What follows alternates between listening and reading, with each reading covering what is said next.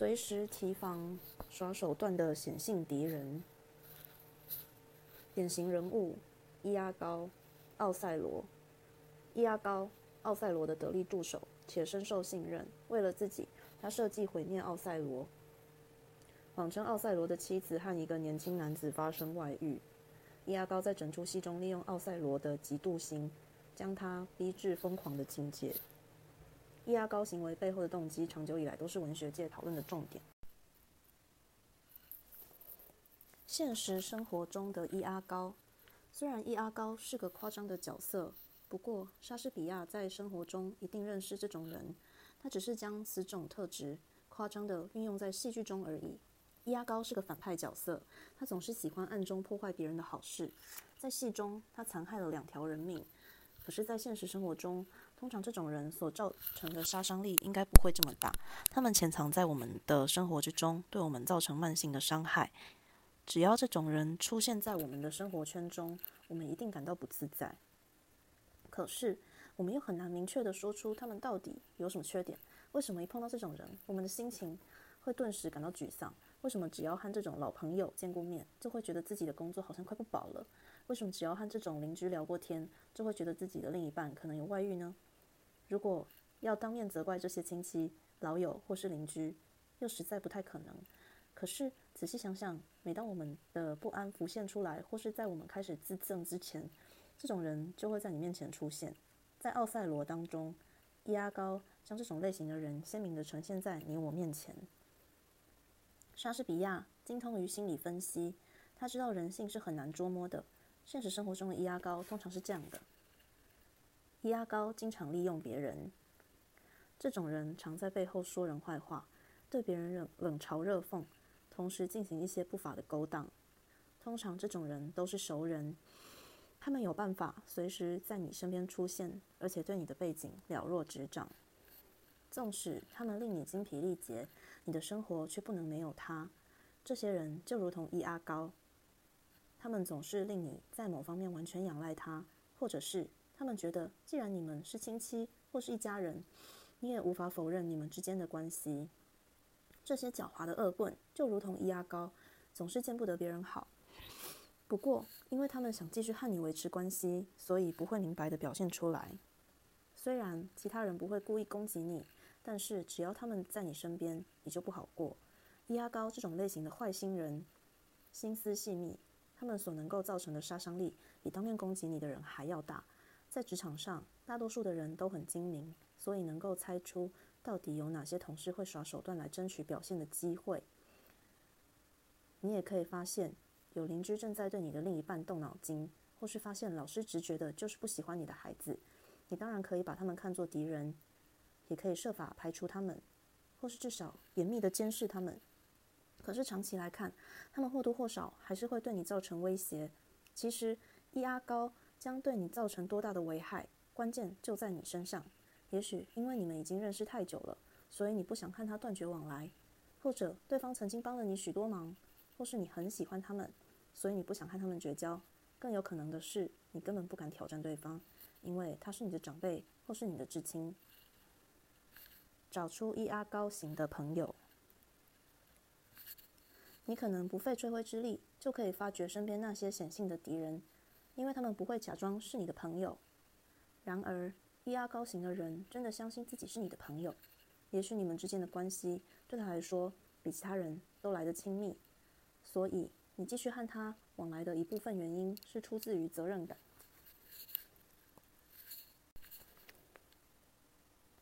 也许你真的认为自己是他唯一的朋友，而你也早就注意到其他人不愿意接近这类型的人，因为他们对人的态度恶劣。所以你就认为你是他唯一善待的人。然而，和这类人相处的过程中，你下意识的明白自己刻意想忽略某些事。也许你下意识的就不想把他介绍给你的老板，或者你刚交往的对象。也许你没有闪避，可是过程中你的心情却是战战兢兢的。接下来，你觉得事情有点不对劲，因为老板对你的态度变得冷淡，或是你的情人变得异常沉默。也许你忘了，最近只要一和他们见面，接下来心情就不好，或是对未来感到焦虑，或是觉得自己变老了。只要这类人出现在团体中或是宴会中，就会使气氛逊色不少。这类人会令你沮丧，而且逼得你不得不做选择：你到底要不要继续和他们往来？通常，一旦你选择和他们断交，你只会对自己更灰心，更缺乏安全感。也许你试图压抑这种情绪，你只是挣扎，想找回往日的生活，重新找回好心情。结果你太高兴了，高兴得忘了之前的经验。现在你又觉得自己可以面对任何的伤害，所以又继续和对方往来。然而，一阿高型的人的确会持续对你造成伤害。以下分别讨论几种不同类型的一阿高朋友，在现实生活中很可能就在我们身边。消极与爱泼冷水型一阿高，消极的一阿高，对方打击你的信心，在他的影响之下，无论何时何地，你的挫折感都可能涌上心头。只要有他的存在，你便无力面对新的冒险，你会变得比较不敢冒险，或是比较不愿意改善目前的生活。一阿高型的人会灌输给你一种“这有什么用”的观念，打击你的企图心。你会开始不相信自己，认定自己不可能有任何机会。最后，你可能会有一种“有什么关系”的心态。最后，凡事你只做最坏的打算。一旦他们离开你的生命，你可能会很惊慌，你不知道接下来的人生该怎么走。你一定得学会在还没陷得太深之前，就先观察到一阿高的存在。你不仅要能够敏感的察觉，还要勇敢的把他们指出来。如果你能够很快的认出这种人，他们对你造成的伤害将化为无形。现在，就算他又向你散布有什么关系的心态，或是对你冷嘲热讽也无所谓，因为你马上就知道，这只是一种消极的心态而已。有些人天生消极。假如你告诉他你正在热恋中，他就会表现出一副轻蔑的态度。假如你告诉他你刚找到一个好工作，他就会暗示你这并不会持久，或是暗示你这个工作不如你想象的好。假如你告诉他自己对未来的梦想，他就会告诉你这种梦想不可能实现，你只不过在妄想而已。这类的人有很多，不仅是消极主义者，同时还会伤害别人，因为他们打从心里就想看你过得不好。虽然他们不敢对你说“我希望你失败”，一旦见到你快乐或是成功，我就生气。虽然他们真的说了，你也不要相信，他们会告诉你，他只是想让你认清现实。以免万一你遭遇挫折不如意，无法承受那么大的刺激。大多数的 E 阿高不会对我们造成非常大的伤害，只是偶尔会让我们觉得很扫兴而已。不过有些人的确会陷害我们，造成其他人身心上的伤害。我认识一个人，他甚至鼓励他那个已经酒精中毒的朋友继续酗酒。然而他既无法从他朋友身后获得任何的好处，也不恨他。这个人就是无动机型的易阿高的典型。爱泼冷水的伊阿高，只要你仔细分析自己的情绪，就能明白对方的心思。一旦你知道这种爱泼冷水的伊阿高和他们相处，你顿时就会心生一股无力感。也就是说，你对自己的未来已经乱了头寸。举例来说，正当你兴冲冲的告诉一件好消息给他，像是新同事很优秀，你坠入爱河了，你将和朋友一同远游，或是你加薪了。他的反应却让你顿时觉得自己显得很可笑、幼稚又愚蠢。此后，无论是任何好消息，对你来说都变得无足轻重，甚至你会怀疑是否根本没有必要把这种东西四处张扬。你觉得自己好像逼得他不得不听你说话，所以最好把自己的嘴闭上。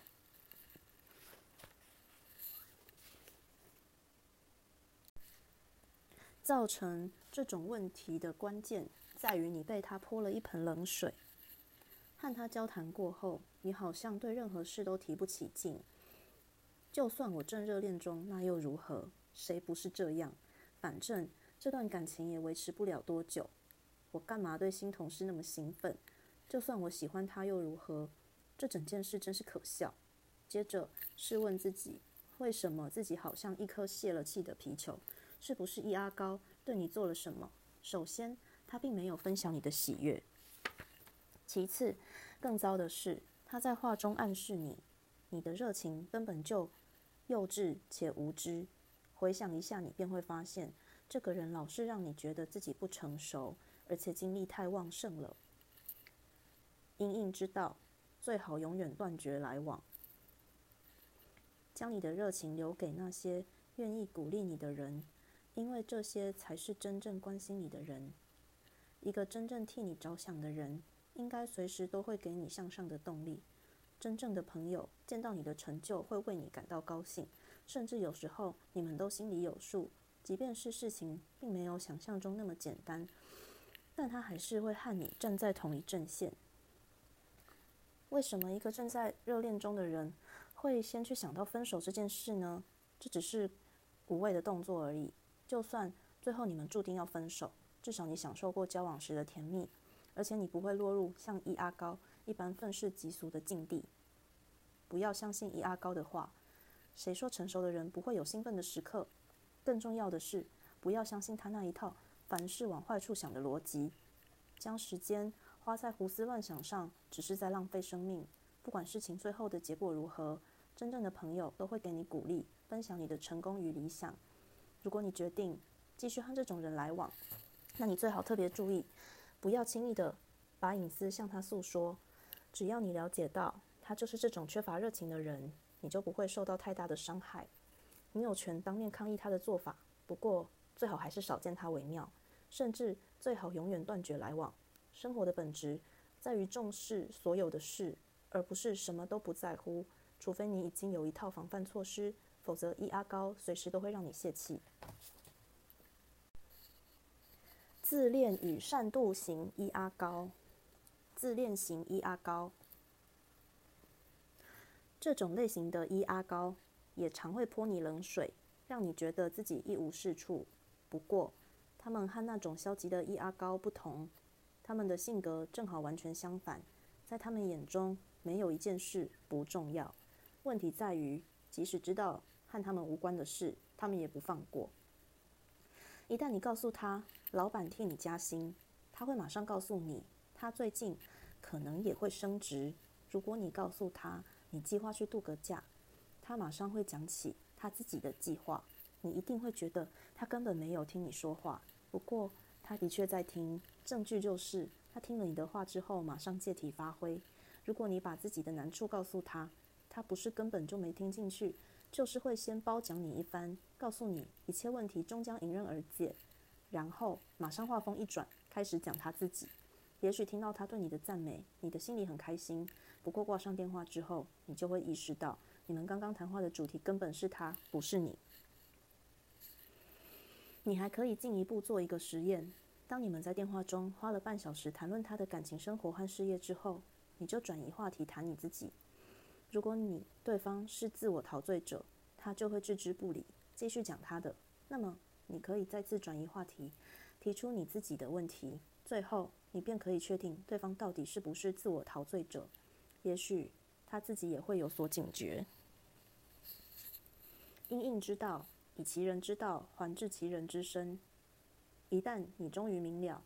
对方无论如何也不会将他的精神或是兴趣放在你身上，你就解脱了。如果你老是想让对方将话题从他自己转移到你身上，那你就得小心了，因为这种做法只会让你自己心灰意冷而已。顶多对方会停下来听你说，但是他的心态就和等待火车在眼前经过然后消失的心情没什么两样。不一会儿，他又会自顾自地谈论他自己。当你讲得正起劲的时候，他就摆出一副无聊的样子，满脑子想着何时可以轮到他开口。如果对方和你的关系非常亲密，你可能希望能改变目前这个情势，那么你一定要告诉他，你觉得他对你的事好像一点也不感兴趣，所以每当你和他谈话的时候，每每感到挫折不已。如果对方真的是个自我陶醉者，他会对你所说的话完全置之不理；如果他不完全是自我陶醉者，他对你也许会有些反应，真正的自我陶醉者甚至会反驳你的说法。不过，接下来你一定要说关于自己的事，万一他又转移话题了，你就当面指正他。事实上，他根本没有把你的话听进去，不过他会假装。有一天，也许你会选择结束这段关系。万一你觉得和这种人相处实在太累了，所以你决定和他断绝往来。办法其实很简单。你只要以其人之道还治其人之身，他就再也不会打电话给你了，然后从此消失在你面前。善妒型的一阿高，这种人嫉妒你的成功，所以老是贬义你的一切来伤害你，因为他们对你相当眼红，所以一旦你正处于巅峰时，他们就会暗示其实你做的不够好。他口头上会说：“哦，我想这种小车你可能看不上眼吧。”其实他心里的想法是：“我嫉妒死了，你居然两年就可以换一部新车。”我这部车开了快十年了。嫉妒型的一阿高，见不得别人开心，他们会设法破坏你的好心情。佯装是在提供你建议，其实是在灌输你消极的想法。事实上，他们的建议有害无益。有许多人喜欢给别人建议，其实这完全出自于他们的嫉妒心。你会从他们口中听到：“你应该把钱存下来，拿去度假太浪费了。”乍听之下，他好像对你表示关心，可是实际上，他只是嫉妒你，他想让你产生罪恶感，然后剥夺你享受的机会。嫉妒型的一阿高对你一切的生活都有意见，这种人会为了任何的原因嫉妒你，可能因为你还是单身，或是你已经结婚了，或是你有稳定的工作，或是你是家庭主妇，或是你比较年轻，或是你比较年长，而且资历比较深。善妒的人其实相当不幸。事实上，他所拥有的一切可能远胜过任何人。只要这种人在你身旁，你便无法享受生活中的乐事，因为你心中也产生了罪恶感。有时候，这种人见不得你走运，他们装出一副可怜样，似乎你老是冷落他们，只把时间与金钱用在自己身上。他们经常口不择言，以我那点薪水是绝不可能上得了那种餐馆的。更糟的是，他们发泄的唯一方式就是有系统的压抑。任何你所关心的事，让你觉得自己像个输家，把你拖下水。因应之道，不必为对方改变自己。和这种人相处的时候，你会发现自己不想在他们面前提起任何关于自己的好消息。你丝毫没有意愿对他提起你的新恋人，因为善妒型的一阿高会让你产生罪恶感，或是把你的情人说的一无是处。我看过许多善妒型一阿高手下的受害者，就算一阿高根本还没开口，这些人就已经狠狠地打击了自己，轻视自己的成就加朋友，压抑自己的冲动，不要因为善妒型的一阿高而看清自己，不要自吹，不要自吹自擂，有多少实力就有资格说几分话。万一他当面泼你冷水，可是你又想和他继续来往，就应该当面指正他的行为。反问他：“难道你就不能和我一起分享我的成果吗？”保持冷静。一旦你急急忙忙的替自己辩护，你就中计了。就算其他人赶不上你的脚步，你也不必为此改变方向。其实，责任完全在他们自己身上。真正的朋友一定会对你的成就引以为傲。可想而知，我们的生活只需要朋友，不需要一阿高。